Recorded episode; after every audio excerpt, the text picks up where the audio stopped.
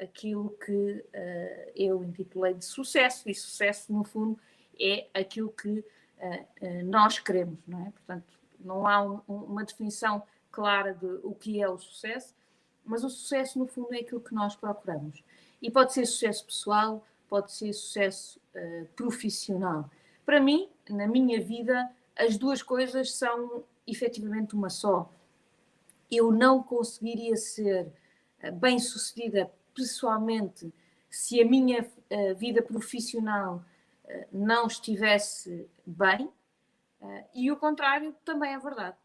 Na minha ótica, é impossível eu ter sucesso profissional se a minha vida pessoal não estiver em pleno. Portanto, as duas coisas andam aqui completamente cruzadas e quando uma não está bem, a outra inevitavelmente também não fica bem e vice-versa. É por isso, a primeira coisa que eu quero que vocês pensem uh, para conseguirem ter este sucesso é o que é que ele realmente significa para vocês.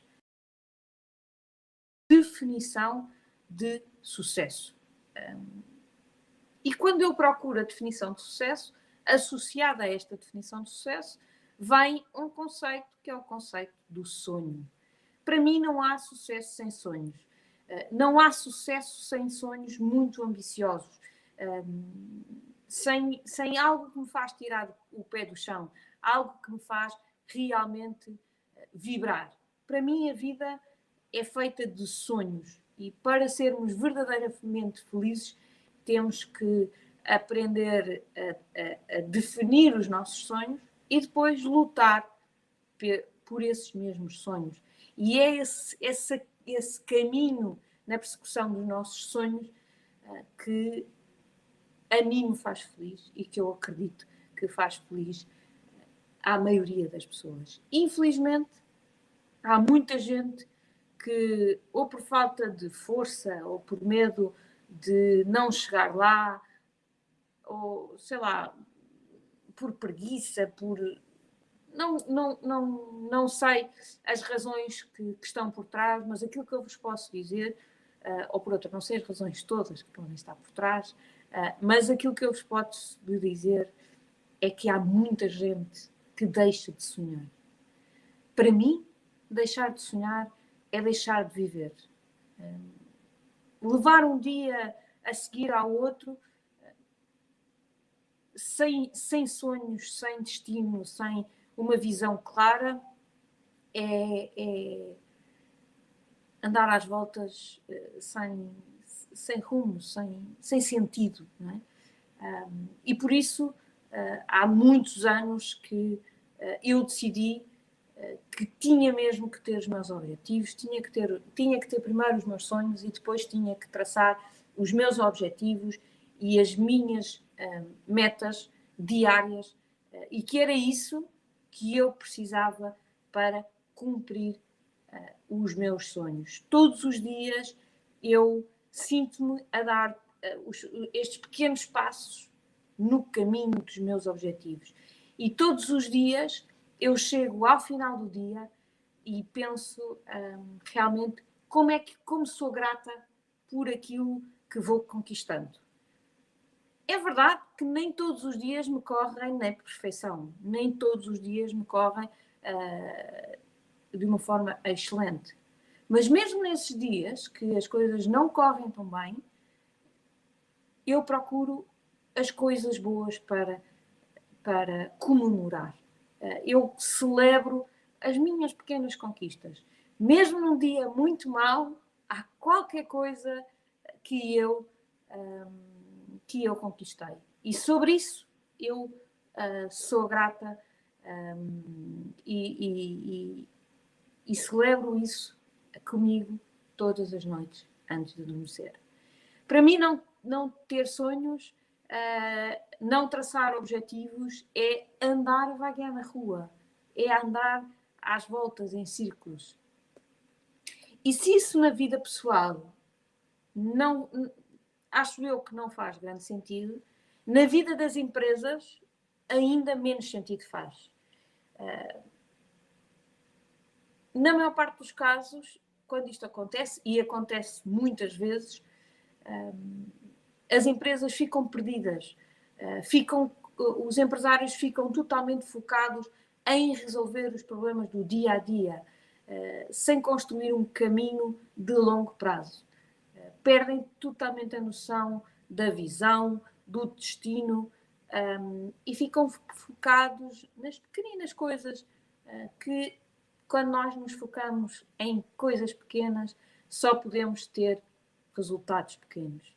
Um, e por isso, hoje, uh, o primeiro exercício que eu vos vou pedir é que façam a lista dos 20 sonhos ligados à vossa situação profissional. Hoje vamos falar da situação profissional. Se estivéssemos a falar da situação pessoal, eu ia-vos pedir a lista dos 100 sonhos.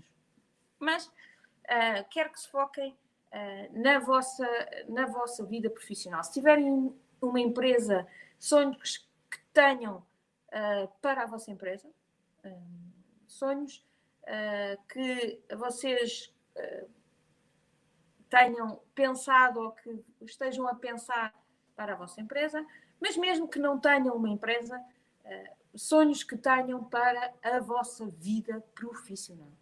Tá? Portanto, 20 sonhos ligados à vossa vida profissional, seja empresa, seja aquilo que vocês fazem por conta, conta de outrem e que querem vir a fazer. Mas atenção, agora vocês devem dar a pensar 20 sonhos, isso, Mariana, não consigo pensar em tantos. Tem mesmo que ser pelo menos 20 sonhos. Se forem mais, não faz mal. Mas tem que ser pelo menos 20 sonhos. Pois eu quero que vocês realmente se desafiem, uh, que saiam das coisas mais básicas, uh, das primeiras que vêm à vossa cabeça é quando vocês saírem deste, deste vosso dia a dia, quando vocês saírem dos sonhos mais corriqueiros, aqueles que vocês vivem no dia a dia, que a magia começa a acontecer. Portanto, 20 sonhos e pensar mesmo fora da caixa. Vão mais longe, desafiem-se. Depois de terem esta lista dos 20 sonhos profissionais, escolham um mas tenham os 20, mas depois escolham um. Escolham aquele que, quando estavam uh, a escrever, que mais vibrou dentro de vocês, que, que, que, mais sentido fez, que vocês sentiram, uau, isto era maravilhoso. E para este sonho, fechem os olhos durante 5 minutos e, e, visualizem o momento que o estão uh, a alcançar como é, que, como é que vocês se vão sentir? O que é que vocês vão ver? Com quem é que vão estar? Onde é que vão estar? Uh, o, que é que, o que é que está à vossa volta? Qual é o sentimento das pessoas que estão à vossa volta? Um, visualizem muito bem esta situação. Visualizem bem o momento da concretização desse sonho e vibrem com ele sintam verdadeiramente como se lá estivessem. São esses sentimentos que vocês vão sentir nesse momento que eu quero que vocês depois guardem, pois são eles que vos vão dar a força para tornar o vosso caminho mais fácil. Porque depois de ter o sonho identificado, obviamente que aquilo que eu vos vou um, que eu vos vou pedir um, para fazerem o plano para chegarem a esse sonho, para traçarem as metas intermédias uh, de hoje até ao dia em que vocês vão realizar esse sonho. É muito importante ter também este plano. Mas eu estava-vos a falar desta da, da visualização e da vivência deste momento. E isto é, é, é tão importante porque são esses sentimentos que vocês guardam dentro de vocês, se os viverem intensamente hoje, que vos vão dar a força para uh, tornar o caminho mais fácil. Todos os caminhos têm obstáculos. Não há nada na nossa vida uh, que, que, que, seja de mão beijada, que, que, que apareça sem esforço. E por isso, principalmente estes sonhos que são, que são tão relevantes, garantidamente no caminho vão aparecer alguns obstáculos. Uns, uns, uns caminhos serão mais fáceis, outros caminhos serão mais difíceis, Mas, na minha opinião, não há caminhos sem obstáculos. Para vocês ultrapassarem esses obstáculos, eh, é preciso que vocês acreditem, é preciso que vocês tenham essa força para chegar ao fim. E é essa força, essa persistência, que vem da nossa convicção de que estamos no caminho certo, que sabemos para onde é que estamos a ir e que o resultado vai ser incrível. É, é, é, e por isso é tão importante nós vive, vivenciarmos uh, já o momento final. Porque viver esse momento vai nos dar esta força. A força para ultrapassar obstáculos, a, a força para uh, ultrapassar momentos difíceis, para quando as forças estão a ir a, a, abaixo, nós dizermos não, mas eu tenho que me levantar de novo e correr, porque eu vou lá chegar e no dia que eu lá, que eu lá chegar vou sentir tudo aquilo que eu já sei o que é, porque eu já visualizei. Eu já sinto um bocadinho disso dentro de mim. Por isso, um, cada uh, obstáculo que vos aparece, cada obstáculo que vocês vão ultrapassar, comemorem também. É por cada degrau que vocês vão subindo uh, que vocês se aproximam do vosso sonho. Portanto, nunca se esqueçam que uh, é, um, é quando as coisas ficam mais difíceis, provavelmente, que nós estamos quase lá. É a história do elástico. É? Nós queremos uh, romper um elástico e esticamos, esticamos, esticamos, esticamos, esticamos, esticamos, esticamos. E quando já está muito difícil, muito difícil, muito difícil, a maioria das pessoas desiste. Mas quem persiste e está ali mais, se calhar, só um milímetro, só um bocadinho de força, é que parte o elástico e consegue efetivamente uh, chegar ao seu destino. Por isso, um, a Adriana diz aqui: os obstáculos tornam a chegada mais encantada do que nunca. Uh, é verdade, uh, até porque quanto mais difícil é um, o fim, menos pessoas lá chegam, não é? Portanto, tornam a coisa bastante mais valiosa. se fosse fácil, todos já lá tinham chegado e já não era se calhar um sonho tão, tão relevante. É exatamente por ser difícil é que um, estas coisas normalmente se tornam relevantes para nós. e para ultrapassar estes obstáculos é preciso haver aqui uma força interna muito grande, é preciso aquele sentimento de eu vou conseguir, eu vou lá chegar e porquê é que eu vou lá chegar? Portanto, sonho e visão são muito importantes para nos dar um, esta, esta força. E foi num exercício destes, um, dos 20 sonhos que depois selecionei um, uh, que apareceu o meu grande sonho de, um, de escrever um livro. Desde pequena que eu escrevia muito, é verdade. Um, escrever nunca foi um problema para mim, mas nunca senti que as minhas palavras fossem suficientemente boas, ou sempre tive os meus receios, não é? Como todos temos, de que as minhas palavras fossem suficientemente boas e, e interessantes para, para sair, saírem do silêncio dos meus cadernos. Uh, nunca me senti suficientemente confiante para pôr aqui os meus textos ao, aos serviços, ao, ao serviço uh, dos outros.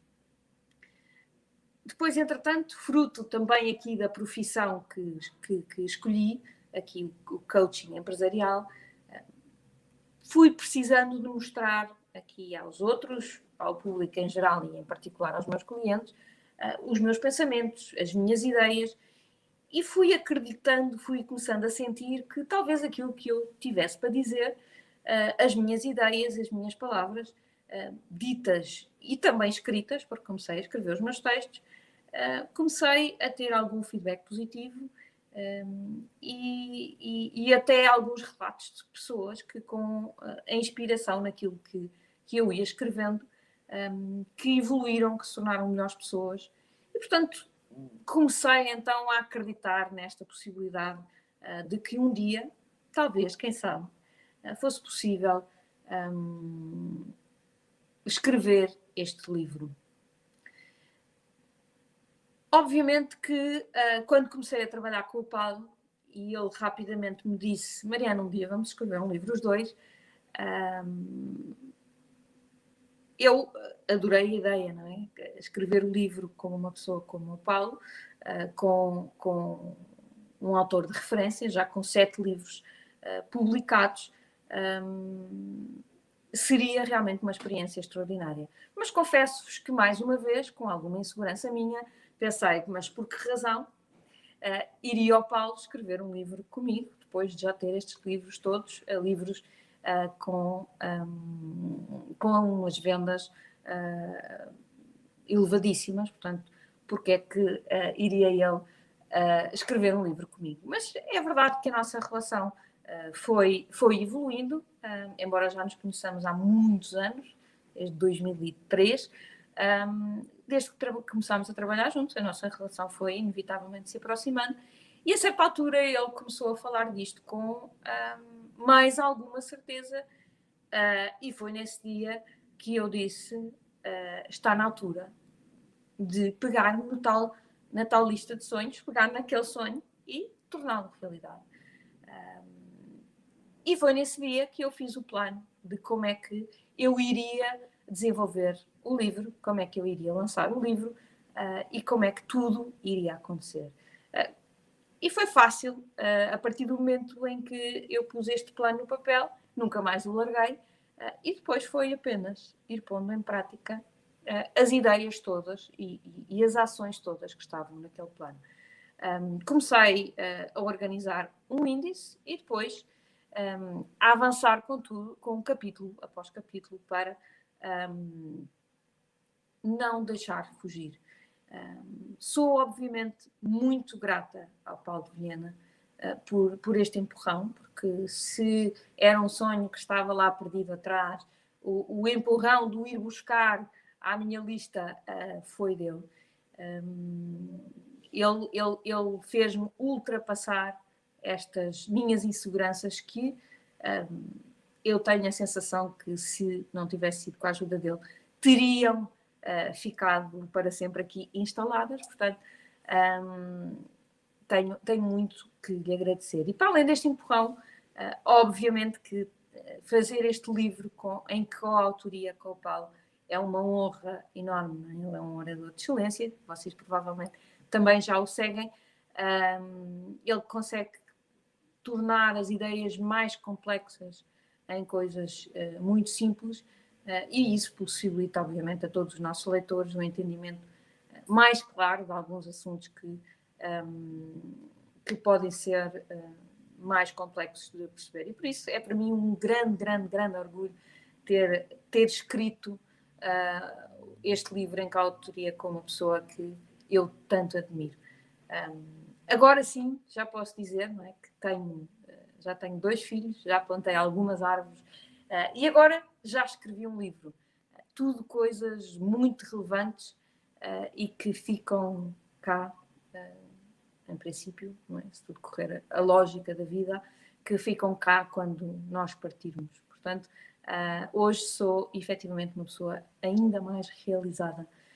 Eu acredito muito numa frase do, do padre Pedro Arrupe, que é o, que é o patrono da escola dos meus filhos, e que diz que uh, eu não me resigno a que quando eu partir o mundo fique como se eu não tivesse existido.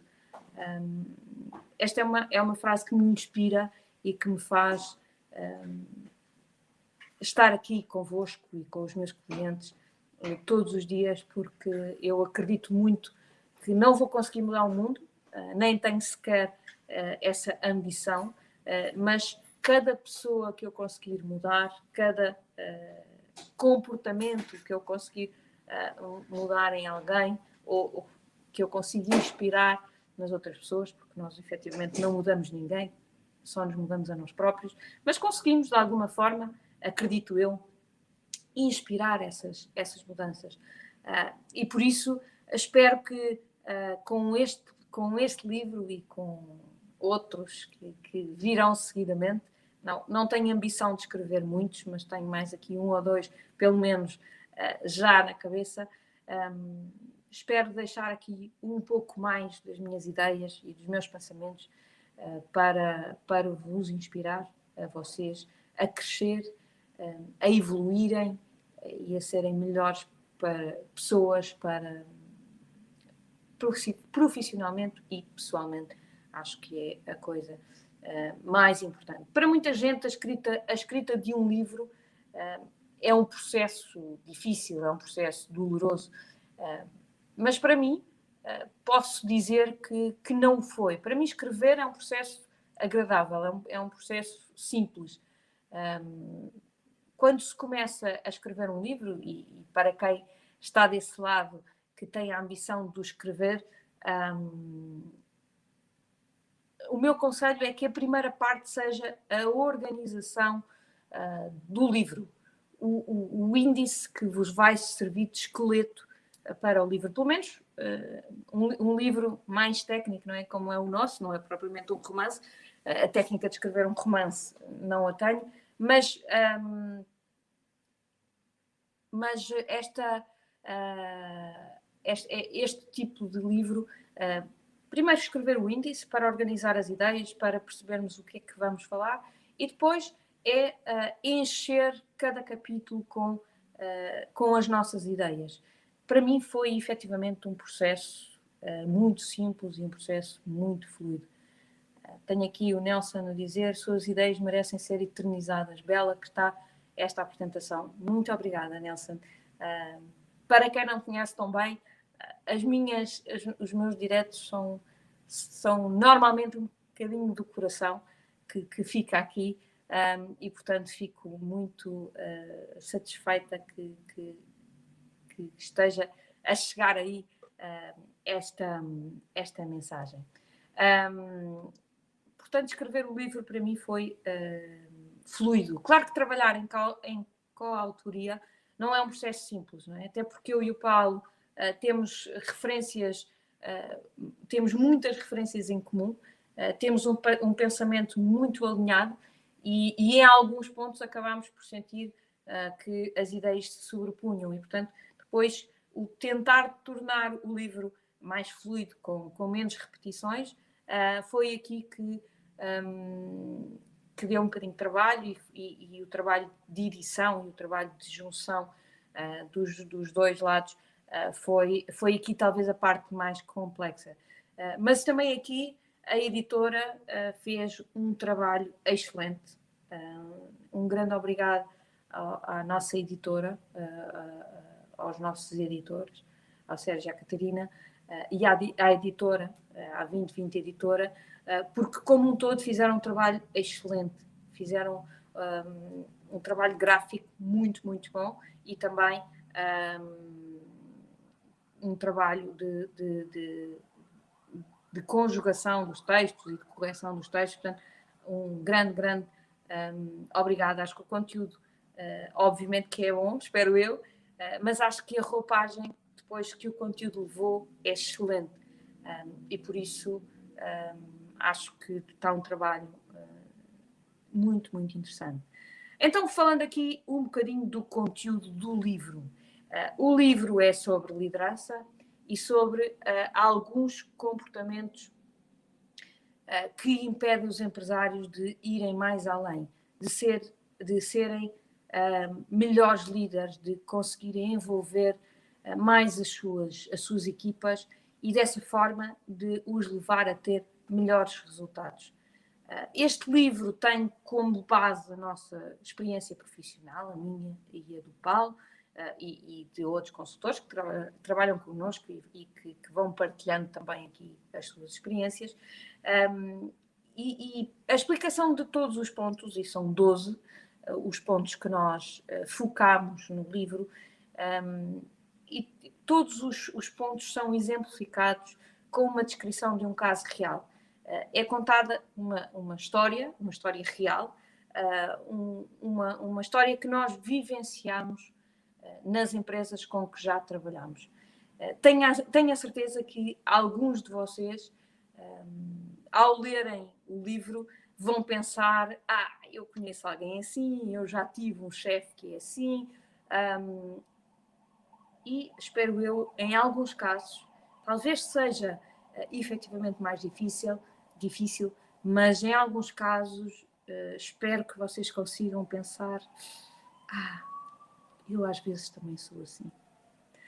Um, é neste, uh, aliás, é um dos pontos que, que está aqui uh, nos 12 hábitos a evitar, um, que, é, que é efetivamente este, um, este, esta introspeção, esta autoanálise que às vezes é difícil, mas uh, se lerem o livro, leiam também numa, num, numa autoavaliação, mas construtiva, todos nós temos falhas, todos nós temos que evoluir.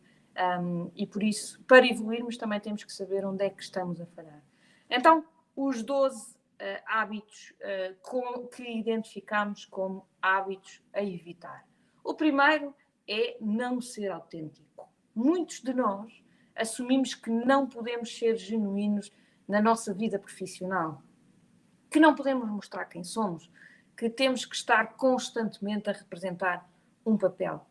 Ah, isso muitas vezes ah, para nós torna-se extremamente doloroso, ah, porque estamos constantemente em esforço, estamos a ser uma coisa que não é o nosso natural, mas também faz com que as pessoas à nossa volta, as nossas equipas, os nossos colegas, às vezes até os nossos chefes, também não se sintam à vontade e se sintam um pouco envolvidos aqui uh, no meu na minha forma de, de estar. E isso faz com que o ambiente na empresa seja cada vez menos envolvente. Portanto, se eu tenho aqui um papel de, de liderança, uh, é muito importante que eu faça este papel da envolvência. E para isso, na minha opinião, não ser genuíno, não ser autêntico, não é bom.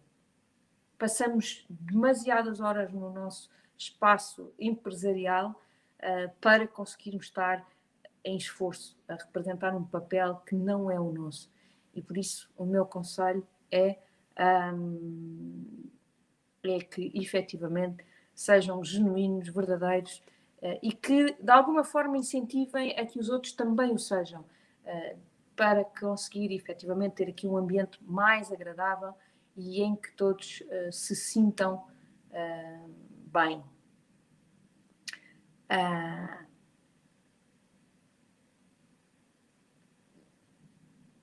tenho aqui um, o Marco a dizer: Acabo de receber o vosso livro e irei ler com muita atenção uh, e tentar aprender algo que me ajude a melhorar. Boa, Marco. Eu, eu também espero e depois quero o feedback. Todos aqueles que lerem o livro, por favor, vão às nossas redes sociais, às minhas, às do Paulo, uh, estejam à vontade. Digam uh, do vossa opinião Uh, se gostaram, se não gostaram, o que é que poderia ser adicionado, que dúvidas é que ainda ficaram, porque quem sabe pode haver um Executive Coaching 2 com uma, uma, uma resposta a todas essas questões que ficarem por responder. O ponto 2 é não comunicar de uma forma clara. A comunicação é efetivamente um momento difícil de muitas lideranças. E muitos empresários ainda acreditam que um, o segredo é a alma do negócio. É um, é ditado popular, uh, mas no qual uh, eu já não acredito, até porque já não há segredos. Uh, e por isso, muitos empresários são levados a não partilhar com os seus colaboradores os dados da empresa, não partilham a visão, não partilham os objetivos, não partilham este caminho que querem fazer.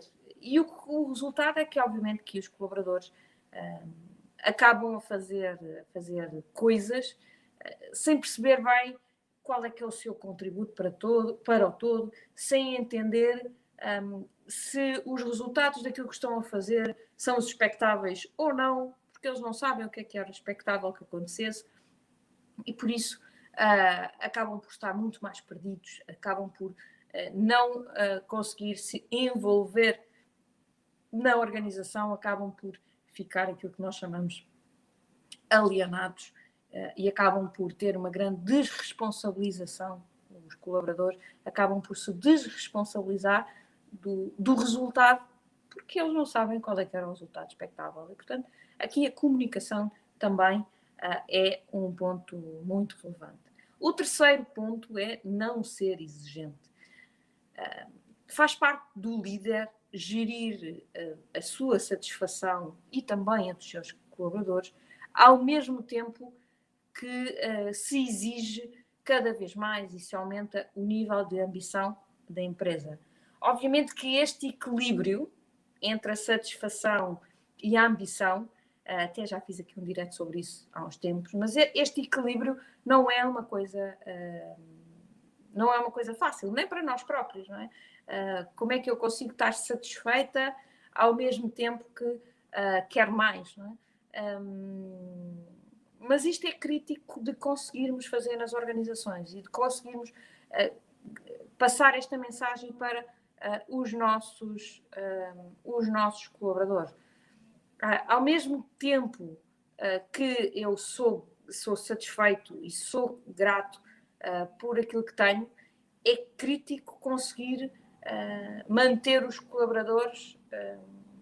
desculpem, ou seja, para eu conseguir manter os meus colaboradores motivados e envolvidos, eu, eu, tenho que, eu tenho que ser satisfeito, eu tenho que ser grato aos meus colaboradores. É uma das formas de os envolver, é uma das formas de os motivar, é mostrar uh, o quão satisfeita eu estou, o, o quão grata eu estou. É? Aquela velha da palmadinha nas costas é sempre uma coisa boa para manter a motivação. Mas ao mesmo tempo que eu lhes dou esta palmadinha nas costas e que os mantenho uh, motivados, há aqui outra coisa que é o ser exigente, o querer ir mais além, o, o querer procurar mais. Isso também é uma forma de motivação. Uh, e, acima de tudo, é uma forma de manter a sustentabilidade uh, da minha empresa no longo prazo. E por isso é crítico que eu consiga internamente manter este equilíbrio. Uh, mostrar que estou satisfeita, que estou grata pelo empenho que eles têm, mas que é preciso ir mais além. Estou grata, mas é preciso ir mais além. Enfim, é uma, é uma ginástica difícil, é um equilíbrio sempre perclitante, mas uh, acho que é muito importante. O quarto ponto é não dar ouvidos aos outros.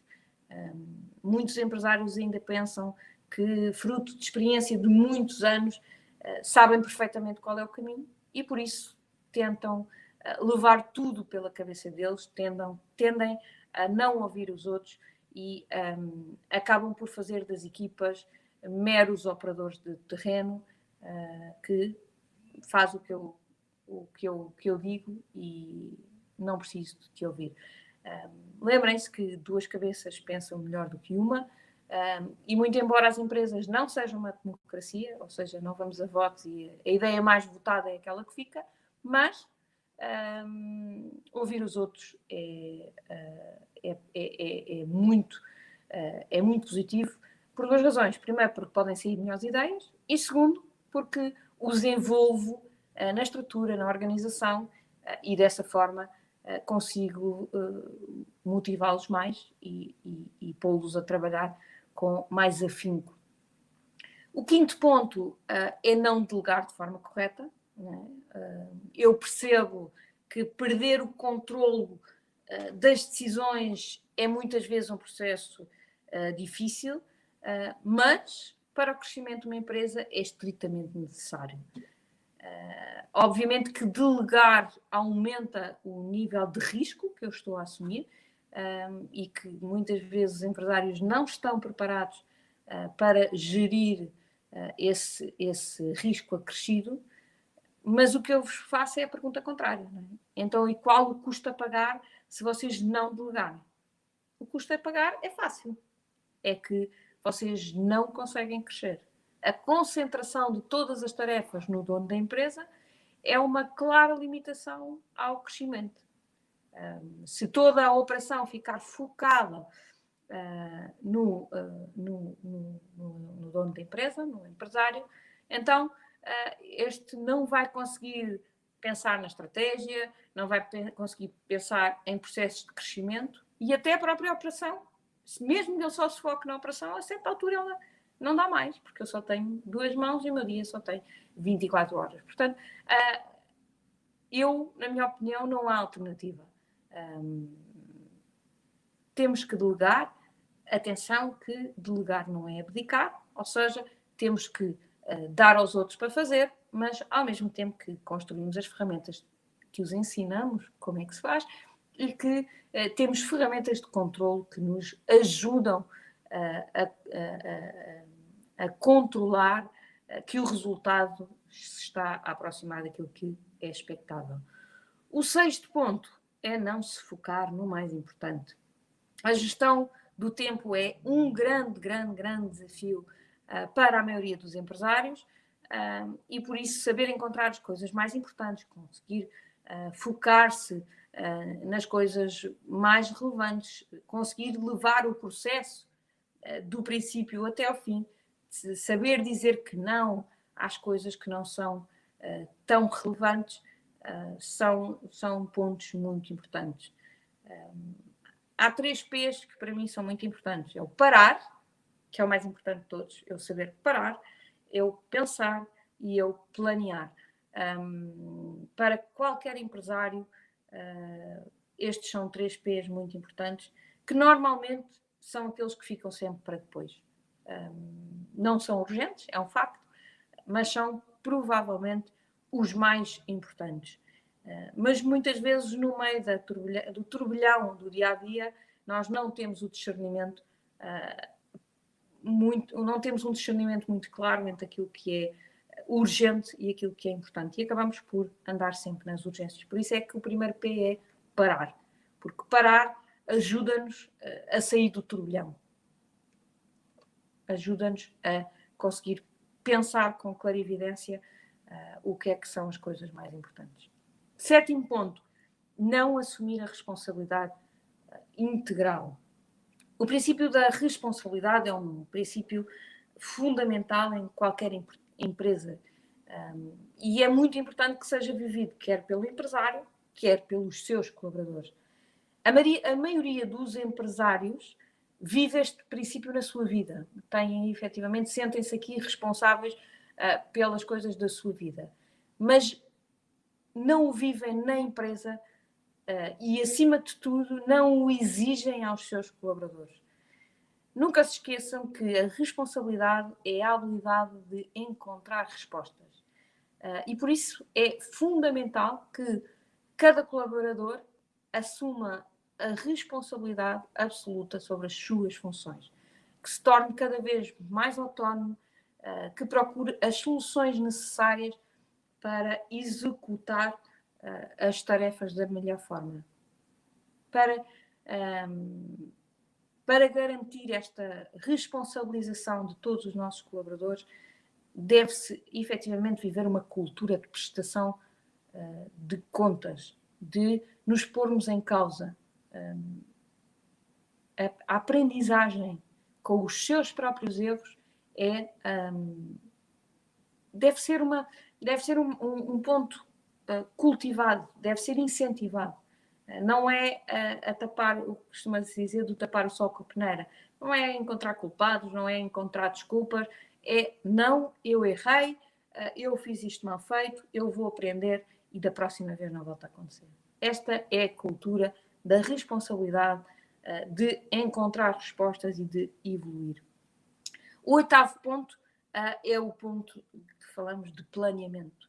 Uh, planear é fundamental, uh, tanto ao nível pessoal como ao nível profissional. É crítico que, um, que se faça um processo de planeamento e por isso nós passamos aqui, se calhar, 70% ou 80% do nosso tempo, dos nossos diretos a falar de planeamento, as fases de planeamento, e ele é realmente ela é realmente uma fase muito crítica uh, e que, infelizmente, nem todas as empresas o põem um, em prática. O nono ponto um, é o não fazer da reflexão uma disciplina. A maioria dos empresários passa o seu tempo a fazer uh, coisas, acabam por estar uh, demasiado realmente na operação com a gestão uh, do dia a dia. e por isso um, é crítico que no processo de tomada de decisão, uh, no processo de gestão da empresa, uh, que uh, eles se habituem a este pensamento mais estratégico, a este pensamento mais profundo, um, a fazer a tal paragem, uh, a parar, pensar e planear. Portanto, uh, é crítico que este processo de reflexão uh, faça parte do vosso dia a dia e que vocês encontrem um espaço uh, para que esta reflexão aconteça. É uma, é uma reunião que vocês fazem convosco e tem que lá estar. É um momento uh, fechado para vocês. parar não significa estar parado no negócio. Parar significa, muitas vezes, encontrar as soluções para correr mais depressa ah, mas parem. Uh, o décimo ponto é não olhar para fora de si. Uh, o ego é uma grande ameaça às empresas e aos executivos. O ego apresenta-nos uma série de armadilhas que afetam e muito o nosso poder de decisão e as escolhas que todos os executivos um, fazem Uh, e obviamente que tem repercussão muito direta nos resultados, um, nos resultados da empresa. E por isso é aqui que nós temos que uh, estar muito atentos. Nós temos que saber utilizar o nosso ego uh, a nosso favor, porque obviamente que o, o, o ego forte é positivo, dá-nos força, dá-nos perseverança, um, mas um ego demasiado forte também pode ser prejudicial depois pode nos cegar, pode, pode fazer com que nós não vejamos aquilo que, um, aquilo que são as nossas lacunas, aquilo que são as nossas falhas, que não consigamos ver a qualidade nos outros, um, não faz com que não consigamos incorporar outras opiniões, outras visões, outras ideias, uh, e obviamente que isso uh, tem repercussões críticas para o negócio. O décimo primeiro ponto é não tirar o máximo partido da nossa equipa. Muitas vezes eh, ouve-se é, que os colaboradores da empresa são o recurso mais importante, mas infelizmente, apesar de se ouvir muitas vezes, nem tantas vezes assim os empresários o põem realmente em prática. Um dos erros que eu vejo muitas vezes nas empresas é que uh, os, os, líderes, os executivos que estão à frente da empresa são altamente controladores, são altamente uh, diretivos, né? impõem muito as suas regras, os seus procedimentos. Um, e muito embora eu, eu acredito profundamente que as empresas devem ter regras e devem ter procedimentos, eles não devem ser impostos de uma forma uh, cega. É? Eles devem ser, uh, deve haver um momento para a discussão, depois há a decisão e então é imposto uh, essas mesmas regras e esses procedimentos. Porque se eu for altamente impositiva, não vou conseguir envolver os meus colaboradores, eu não vou conseguir tirar o melhor que cada um deles um, tem. Se eu não nunca incorporar as soluções, se eu não puxar por eles, se eu não lhes pedir opinião, uh, eles vão se tornar cada vez mais os robôs na empresa, uh, prontos para fazer aquilo que lhes pedem, mas incapazes de fazer parte de uma solução. É? Eu passei por algumas organizações enquanto, enquanto coach empresarial que se via mesmo que as segundas linhas estavam paradas à espera e agora o que é que eu faço a seguir? Uh, isto tem muito a ver com o comportamento do líder. Uh, nós achamos muitas vezes que isto é incompetência das segundas linhas, mas uh, na maior parte dos casos isto é a forma de agir um líder, do líder que condiciona este tipo de comportamentos das, das segundas linhas. Por fim, e, e, e não menos importante de todo, não definir uma cultura de alto desempenho. A cultura numa empresa é a forma como as pessoas se eh, comportam dentro da organização. E por isso, se queremos uma cultura de alto desempenho, temos que conseguir definir e manter essa mesma cultura uh, de alto desempenho. Todas as organizações têm a sua cultura. No entanto, ela pode ou não ser definida e controlada pelo líder. Portanto, uh, lembrem-se que uh, quando vocês permitem um ou outro comportamento menos bom, quando vocês ignoram um comportamento medíocre porque, porque não se querem chatear ou porque até estavam distraídos e não viram, vocês estão a, a, a deixar que esses comportamentos se propaguem. Não se esqueçam que a aprendizagem começa pela observação, imitação e repetição. Se eu permito na organização alguns comportamentos medíocres, a probabilidade de eles se replicarem um, na organização é grande.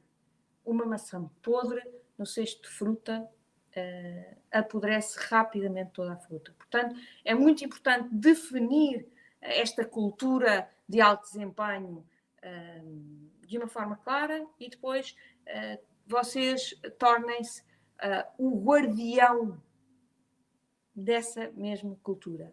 Não pode haver um único desvio aos pontos de cultura. São os pilares da casa. Um pilar abana e a casa cai. Portanto, sejam uh, muito claros e uh, muito perentórios relativamente aqui ao, um, aos nossos ao, aos pontos de cultura da vossa organização.